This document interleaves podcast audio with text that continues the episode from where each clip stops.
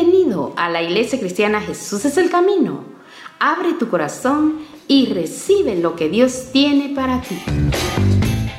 Eh, estamos en el libro de Daniel y vamos a ir al capítulo número 4 del libro de Daniel. Y fíjense que bien interesante, bien interesante lo que estamos haciendo aquí, porque Daniel capítulo 4, si usted lo lee, si usted lo lee, yo se lo voy a sumarizar así rapidito. ¿De qué se trata el capítulo 4? Se trata exactamente de lo que ustedes estuvieron haciendo aquí, dando testimonios.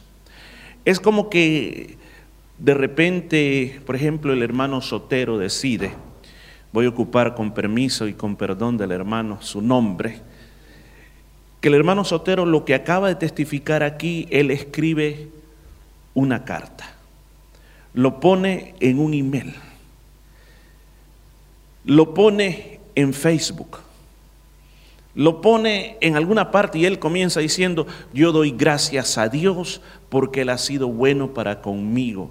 Y luego comienza a contar todo lo que le pasó y al final termina dando gracias a Dios y se lo manda a todo mundo para que todo mundo se anime por las cosas que el Señor ha hecho en la vida de él. O otro testimonio, Imagine, imaginémonos a alguien que le gustaba tomar bastante. Y entonces, eh, a través de las experiencias de ser un bebedor, de haber perdido todas las cosas, de haberse enfermado, en esos momentos él se encuentra con Dios, se salva, deja la bebida, se le restaura la familia y él dice, bueno, voy a escribir lo que me ha pasado, voy a poner un testimonio de las cosas que me han sucedido a mí y comienza dando gracias a Dios y luego comienza a explicar lo que le ha pasado y termina dando gracias a Dios y lo distribuye a todo mundo para que Dios sea honrado. Exactamente eso es el capítulo 4 de Daniel. Hemos venido hablando de un rey, que es el rey Nabucodonosor, que lo hemos visto en el capítulo 1, el capítulo 2, el capítulo 3 y el capítulo 4 es el único el último capítulo que habla sobre la vida del rey Nabucodonosor. Ya cuando entramos a los otros capítulos vamos a ver de que ya Nabucodonosor ya no está reinando sino que está el nieto de él en el reino. Ya pasó el hijo también y está el nieto. Este es el último capítulo. Dios comenzó a manifestarse en la vida de Nabucodonosor a través de aquel sueño que vimos de los diferentes imperios que Dios le reveló. Vio también la visión del Hijo del Hombre, la visión de Jesucristo en el horno de fuego. Y ahora Dios le vuelve a hablar una vez más para que él aprenda una lección. Dios está tratando con la vida de Nabucodonosor. Muchos dicen que Nabucodonosor al final se tuvo que haber convertido, tuvo que haber llegado al conocimiento de la verdad. Porque este capítulo 4, dicen que cuando lo escribió el capítulo 4, porque recuerde, Daniel tiene un orden cronológico eh, en el orden de los sucesos hasta este capítulo, después ya no. Se cree que le faltaban ocho años para morir, ocho años antes de morir. Se escribe este capítulo. Y en este capítulo, él es como quien dice, estoy sellando mi vida con este episodio de mi vida. ¿Cuál era el problema que Nabucodonosor se dio cuenta que tenía y que Dios había tratado con él? Era el problema del orgullo o el problema de la soberbia. Todos los seres humanos, todos los seres humanos somos orgullosos. Hay dos tipos de orgullos. Dios ha puesto el orgullo en nosotros para sentirnos satisfechos de las cosas que hemos logrado.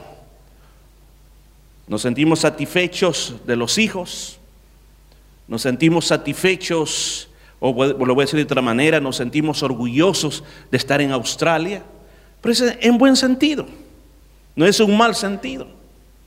Cuando el orgullo se convierte en algo negativo, se convierte cuando yo comienzo, escúcheme bien, especialmente nosotros los que hemos creído en Dios, a robarle la gloria que le pertenece a Dios.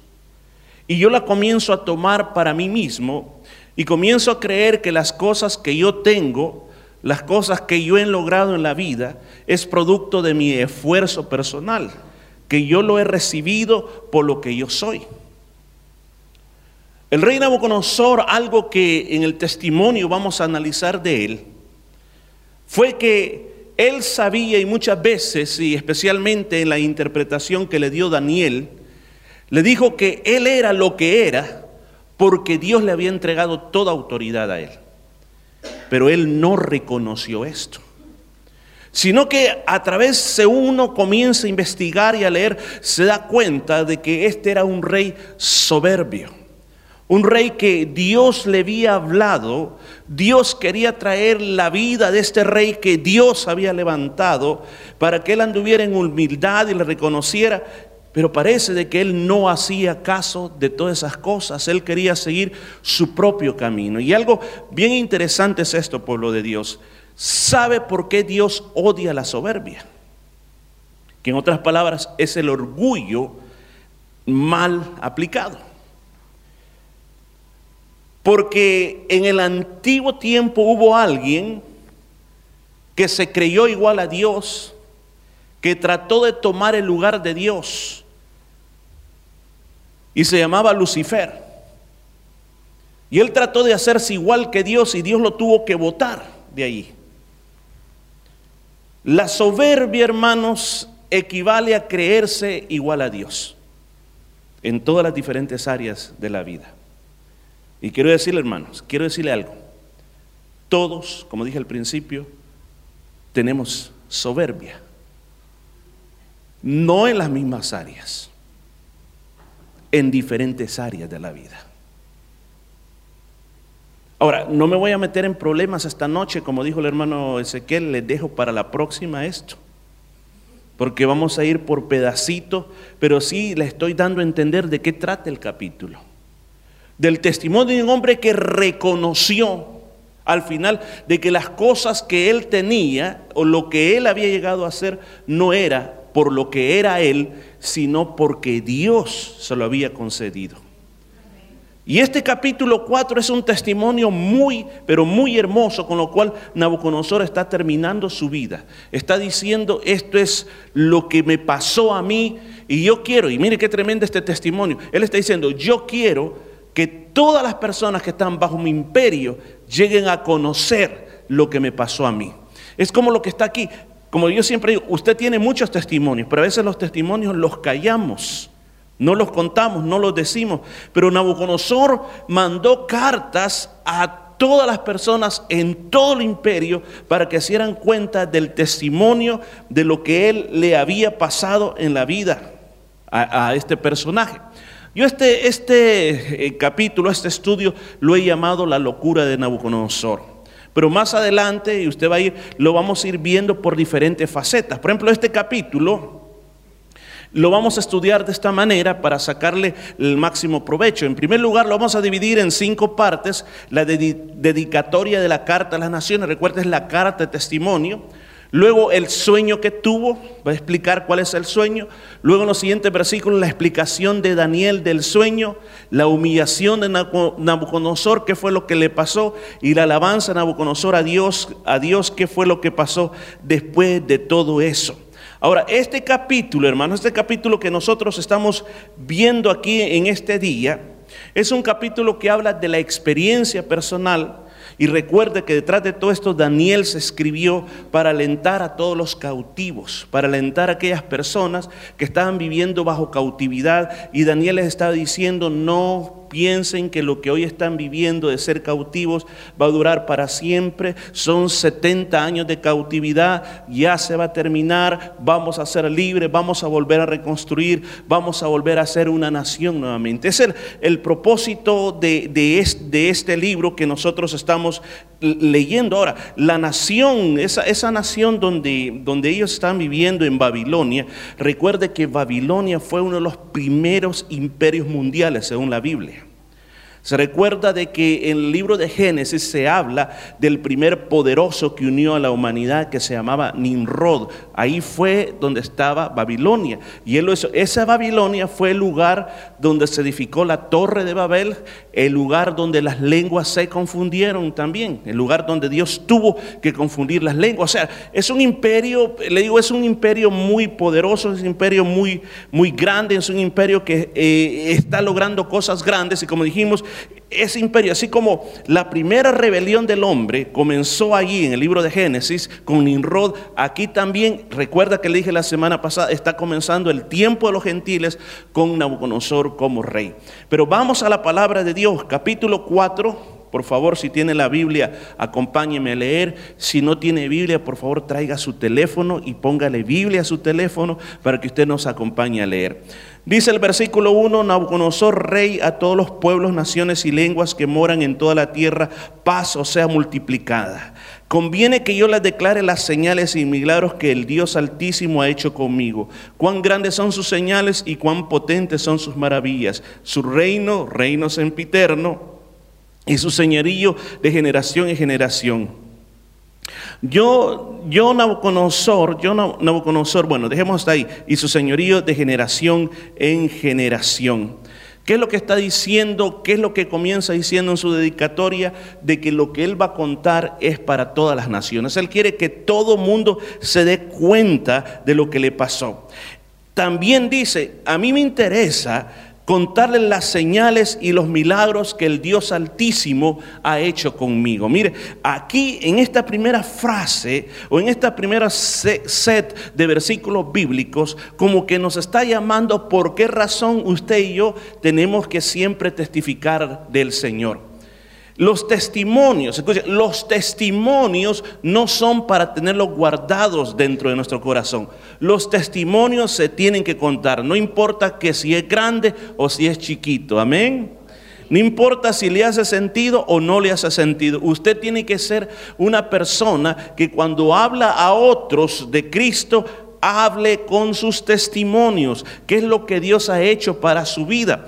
Testimonios, la palabra testimonios, ¿a dónde se originó? Libro de Génesis. ¿Qué es lo que hacían las personas? Por ejemplo, Jacob, él, dijo, hizo un testimonio. ¿Cuál fue? Él iba eh, huyendo de su hermano Esaú y cuando iba huyendo, él iba simplemente con lo que tenía puesto y su vara y, y quizás comida también e iba en aquel lugar huyendo. Cuando Dios le habló, cuando Dios le dijo que la bendición que estaba sobre Abraham, sobre Isaac, también era para él, él se alegró mucho.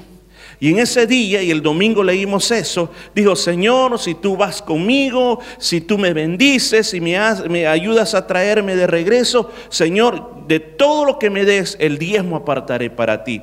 Y dice de que él agarró una piedra, escucha eso, agarró una piedra, me imagino que no era chiquita, una piedra grande, la ungió con aceite y dijo, esta es mi piedra de testimonio. ¿Para qué iba a servir eso?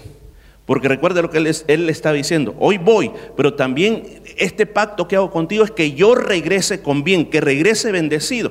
Entonces, cuando venga, yo voy a ver la piedra. Y cuando vea la piedra, yo me voy a acordar de la promesa que yo le hice a Dios y me recordaré que cuando pasé por esta piedra, yo iba sin nada y me recordaré y cuando regresó, y dice el libro de Génesis que cuando él regresó y pasó por esa piedra, se acordó que Dios había cumplido sus promesas. Los testimonios para eso son, son recordatorios que Dios cumple las promesas que nos hace a nosotros. Entonces el testimonio, escuchen, el testimonio no solamente es cómo Dios lo salvó a usted y cómo usted se mantiene fiel a Dios. No, el testimonio, o yo le llamo el libro de las memorias de las cosas grandes que ha hecho Dios en su vida, tendríamos que tenerlo en la punta de la lengua siempre.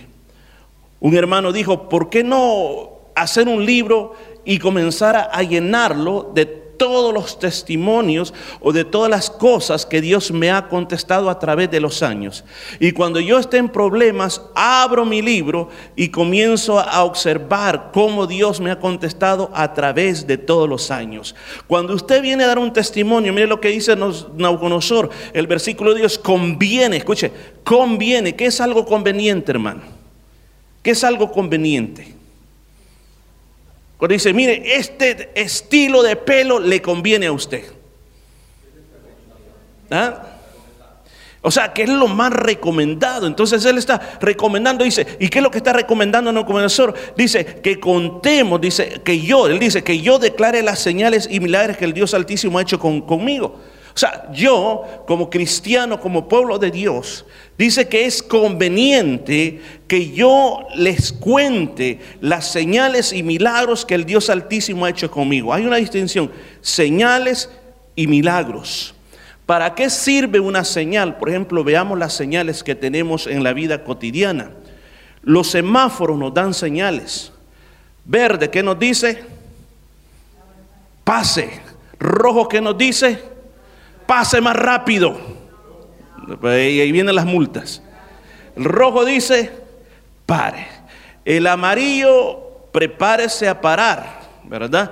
Entonces, o por ejemplo, usted va y ve un rótulo amarillo y mira que hay un niño que va caminando, o, o miren ese rótulo que dice 40. Eso no tiene un espica para hablarle a usted, pero al ver la señal, usted entiende y dice, oh, eso significa que estoy en una zona escolar. Si mira que hay canguros ahí, usted dice, oh, aquí hay canguros, tengo que tener mucha precaución. Entonces, una señal sin hablar te dice algo. El Señor te ha dado señales en tu vida, claro, el Señor te ha dado muchas señales. Cosas que han hecho las personas por ti que tú no las esperabas, pero a través del servicio de esa persona, Dios te habló a ti en una manera grande. Dios te ha dado señales cuando, cuando muchas veces tú has visto a otras personas cuando no han querido escuchar el mensaje de Dios, cuando quizás te han atacado y entonces de repente tú has visto cómo Dios ha tratado con esas personas. Lo que pasó con esas personas fue una señal. Dios te dijo algo a través de la vida de esa persona. Dice que conviene decir las señales. Por ejemplo, puede ser que en un momento determinado tú ibas a ir a un lugar y de repente te pasó algo que no pudiste ir a ese lugar y de repente te das cuenta que haber ido a ese lugar hubiera sido una tragedia. O haber tomado ese trabajo te hubiera ido mal. Entonces tú, Dios te dio una señal, Dios te dio algo que sin hablar, pero te dijo de que no era bueno, que no era conveniente. Entonces Nabucodonosor, un rey pagano, está diciendo, conviene que nosotros hablemos, digamos cuáles son las señales que Dios ha hecho en nuestras vidas. ¿Cuál es la segunda cosa? Está hablando de milagros. Milagros es más fácil. Porque cuando, cuando es un milagro, cuando, cuando yo llego a un límite, cuando la lógica, la lógica a mí me mantiene en un límite, se le puede decir, la lógica a mí me mantiene en una caja. Pero cuando de repente algo sale más allá de la caja que yo vivo, estoy hablando simbólicamente, eso se convierte en un milagro. Un ejemplo, las enfermedades físicas. Cuando el doctor me dice, usted tiene esta enfermedad, yo inmediatamente comienzo a vivir dentro de la caja de la enfermedad crónica, sujeto a pastillas, sujeto a un estilo de vida. Pero ahí le comienzo a agregar también, escuche, mi actitud mental a lo que yo estoy viviendo. Porque mi actitud mental en lo que yo vivo es bien importante también. O como hablábamos también el domingo, el espíritu con el cual yo vivo las circunstancias de la vida es bien importante. Porque estamos, eh, perdona que me vaya a desviar un poco, pero siento decirlo, estamos en una temporada de fe, hablando de fe casi todos los días. Y hablando de todo esto, la fe no simplemente significa que yo tengo que orar, que yo tengo que declarar, que yo tengo que tomar ciertos pasos o ciertas medidas, sino que también determina el espíritu o la actitud que yo le estoy poniendo a las cosas que yo estoy viviendo. O dicho de otra manera, ¿cuál es la mentalidad con la cual yo estoy viviendo? ¿Cuál es la mentalidad o cuál es el espíritu que tengo ante la enfermedad que yo vivo? ¿Cuál es la mentalidad, cuál es la actitud que yo tengo ante los problemas de la vida que hoy me están pasando?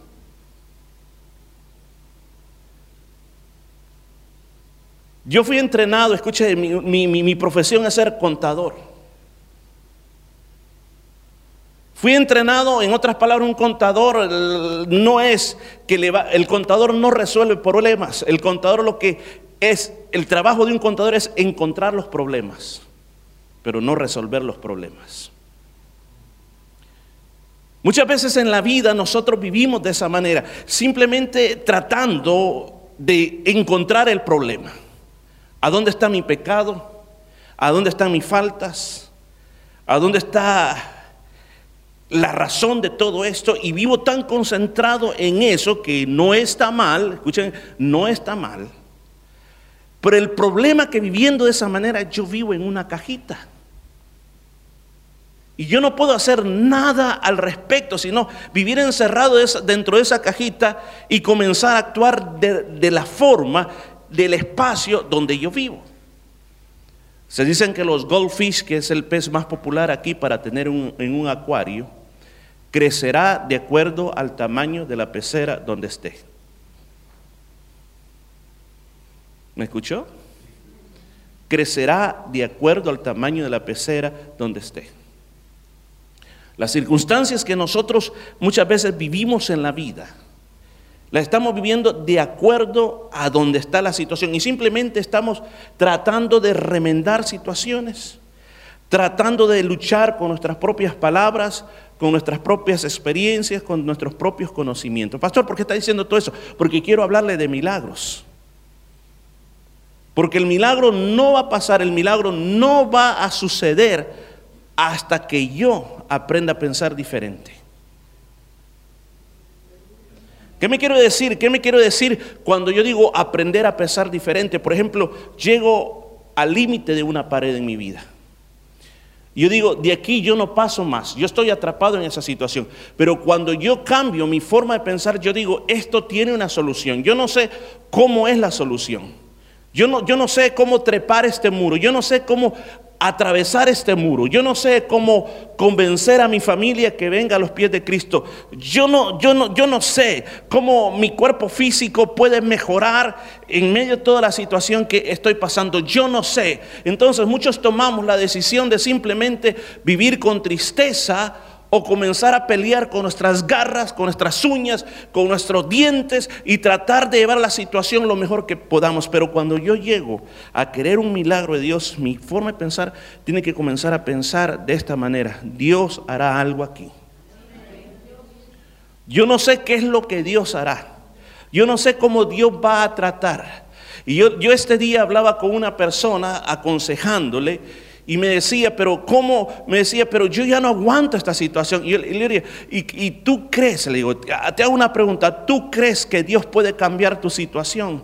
Es que no lo sé. Ese es el problema.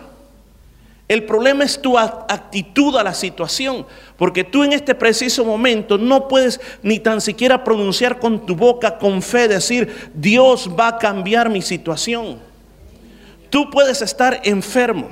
Tú puedes sentir un dolor agobiante y atormentante, sentirte atormentado por la enfermedad, por presiones de la vida o por cualquier otra cosa.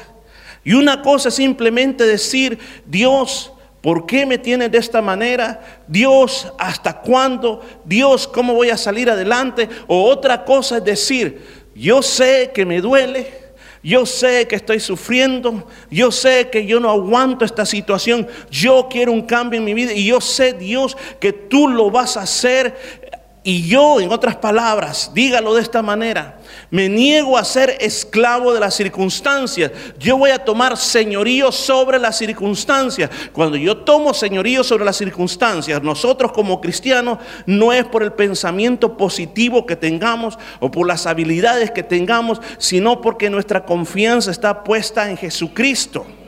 Y cuando yo pongo mi confianza en Jesucristo, Jesús dijo, mis palabras para ustedes son vida, dijo son vida, dijo. Y hablaba de una vida en la cual yo puedo salir adelante de los problemas que yo estoy viviendo. De esa manera, el milagro pasa el día que menos yo lo estoy esperando. El milagro sucede el día que menos yo estaba esperando que viniera el milagro. Y cuando el milagro pasa, entonces, como dijo Nabucodonosor, yo tengo que contar las señales y milagros que el Dios Altísimo ha hecho conmigo.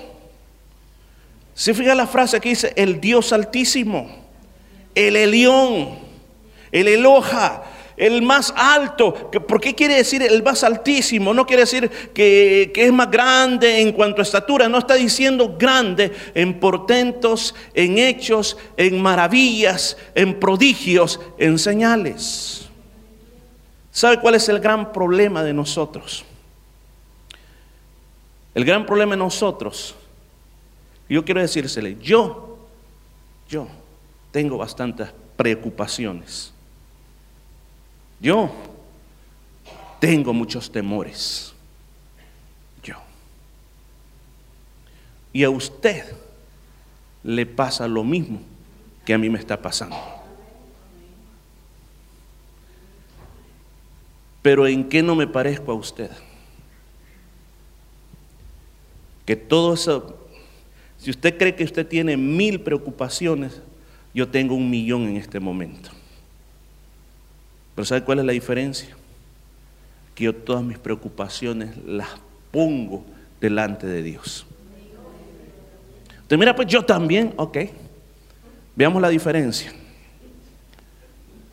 Si usted pone las preocupaciones, usted ya no tiene que preocuparse más por eso. Si usted puso las preocupaciones en las manos del Señor, es como que con el perdón del hermano Trae Sotero que contaba el testimonio de ese auto. La insurance le dijo, olvídese de ese auto, le vamos a dar el dinero. Ahora, vaya, cómprese el mejor auto que tenga con ese dinero y disfrútelo. ¿Qué hicieron? Dejaron el problema allá con la insurance. Pero ¿qué tal que de repente comienzan? Bueno, ¿y cómo estará el auto blanco? Mira, porque no lo mandan, aunque sea una llantita, saquémosle. Aunque sea el estéreo, hay que quitarle. Y todo el tiempo que, mira, y el auto blanco, hay que traer el auto blanco otra vez. Y llamando, mira, Insura, mire, yo no sé para qué quieren el auto. No me lo puede mandar de regreso. No, que, que mire, que lo vamos a hacer chatarra. No, mire, no lo haga chatarra. Yo lo quiero tener en mi casa. Quiero recordarme del auto. ¿Qué, dirían los de la insurance? Mire, ¿qué le pasa? Mejor disfrute de su auto y olvídese de esa chatarra. ¿Sabe que así tratamos los problemas nosotros? Las preocupaciones, los temores. Claro, venimos hoy como un día como hoy. Hoy hemos adorado de una manera linda y que mientras, por ejemplo, yo mientras adoraba, yo le estaba poniendo al Señor mis problemas. Pero eso no quiere decir que cuando termine el culto usted dice, Señor, me permite llevarme mis problemas otra vez a mi casa y a continuar con lo mismo. Cuando usted lo deja, lo deja. Y no se los puede llevar. Usted tiene que aprender, tiene que aprender. Si no, jamás vas a recibir un milagro en tu vida. Jamás vas a poder decir esto que está diciendo el rey Nabucodonosor, que el contar las señales y milagros que el Dios Altísimo ha hecho conmigo. Sus señales son grandes y potentes sus maravillas y su reino es por toda la eternidad y su señorío de generación en generación. ¿Quién está en control de las cosas? ¿Usted o Dios? Hagamos un test. Cuando usted tiene un problema, usted trata de resolverlo primero y después orar. Así sinceramente, sinceramente. Eh, Claro, actuamos, hacemos lo que tenemos que hacer, eh, respondemos, hacemos, actuamos y movemos aquí, movemos allá y lo otro y lo otro y lo otro y de repente nos acordamos, hey, alguien nos dice, pero ya oraste. No, la verdad que no he orado por él. Y, que no era lo primero que tenías que hacer. Si primero hay que, hay que, hay que callarse y dejar que Dios actúe. Ponerle en las manos del Señor. Y mire, muchos de nosotros, fíjese, cuando estamos así, de verdad lo digo, ni comemos de tan preocupados que andamos. Ni nos arreglamos, ni nos queremos levantar de la cama. Porque te está, llegando la depresión. Yo leí esta, siempre a la, orilla de mi cama tengo un libro y, y me gusta leerlo. Y a veces hay libros que los repaso, los leo tres, cuatro, cinco, seis, siete veces. Y estaba leyendo esta semana sobre las preocupaciones. Dice, este hombre, un hombre secular, no es cristiano, perdió toda su compañía y se quedó viviendo en la calle. Lo único que logró recuperar fue un traje de todos los que tenía. Y ese traje lo tenía que vestir todos los días del año. Pero dice que este hombre, algo que no le pudieron robar fue su actitud de vencedor. Porque aún viviendo en la calle, se iba a meter a los shopping donde quiera que sea, donde hubiera, así como si usted se ha fijado aquí en el Mayor, cuando usted entra y hay un baño, hay un tol, ese iba a esos lugares, esos shopping centers, dice, se arreglaba, dice, se arreglaba, se peinaba, eh, tenía 10 o 20 centavos para un desodorante de los que hay ahí, y se echaba un desodorante, se echaba en aquella época la vaselina, y, y se arreglaba bien, y se ponía una flor, y salía caminando. Y cualquiera que lo miraba en la calle decía, guau, este debe ser algún millonario. Pero estaba más quebrado que cualquiera. Dice que hasta que logró recuperarse de nuevo. Hermanos, ¿por qué estoy diciendo, imagínense lo que nos ha inspirado los primeros tres versículos de este capítulo? Es importante que les cuente las señales y milagros que el Dios Altísimo ha hecho conmigo. ¿Qué es lo que yo te quiero animar? Muchos me han preguntado, ¿cómo evangelizo a mis amigos? Cuéntale los milagros. Cuéntale las señales. Usted no se tiene que callar y no se tiene que avergonzar. A veces da vergüenza, de verdad se lo digo, da vergüenza cuando en las iglesias decimos va a haber un tiempo de testimonio y todo el mundo se queda viendo. Es que ya lo conté. Entonces Dios no está haciendo nada nuevo contigo, ¿no? Dice que las misericordias de Dios son nuevas cada día, cada mañana que se levante una misericordia nueva. Porque ya lo dije, bueno, vuélvalo a contar. Y si no, pues por lo menos dé gracias por el aire que Dios le dio este día. Pero tenemos, tenemos, dice, conviene, dice aquí la palabra, conviene, conviene que usted este día vaya diciendo lo que dijo Nabucodonosor, lo personalice, conviene que yo declare las señales y milagros que Dios Altísimo ha hecho conmigo, que usted puede decir, yo, yo soy un milagro de Dios caminando. Yo soy un milagro. Yo puedo decir, yo estoy aquí en Australia. ¿Por qué razón? Porque Dios me hizo ese milagro de traerme a esa nación. Soy lo que soy ahora porque es un milagro de Dios que yo esté aquí este día. Y termino diciendo esto. Lo que tú vas a recibir no es por lo que tú eres. Porque yo no me merezco nada. Igualmente usted, por lo que usted es, por más que usted pase todos los días orando y ore tres horas cada día y que usted se aprenda la Biblia de memoria, ¿usted cree que por eso Dios va a hacer milagros por usted? No. Dios hace los milagros por lo que Él es. Porque aquí dice que su reino es por toda la eternidad y su señorío va de generación en generación y que es el Dios altísimo. Por lo que Él es, es que yo recibo los milagros. Y cuando tú recibas los milagros, usted no se tiene que quedar callado con su boca. Vamos a dejar hasta aquí esta noche, hermanos. Simplemente el Espíritu Santo nos habló esta noche. A todos los que tienen la bendición de estar aquí, porque es una bendición grande. Como decía hermano, me gustó lo que dijo hermano Ezequiel.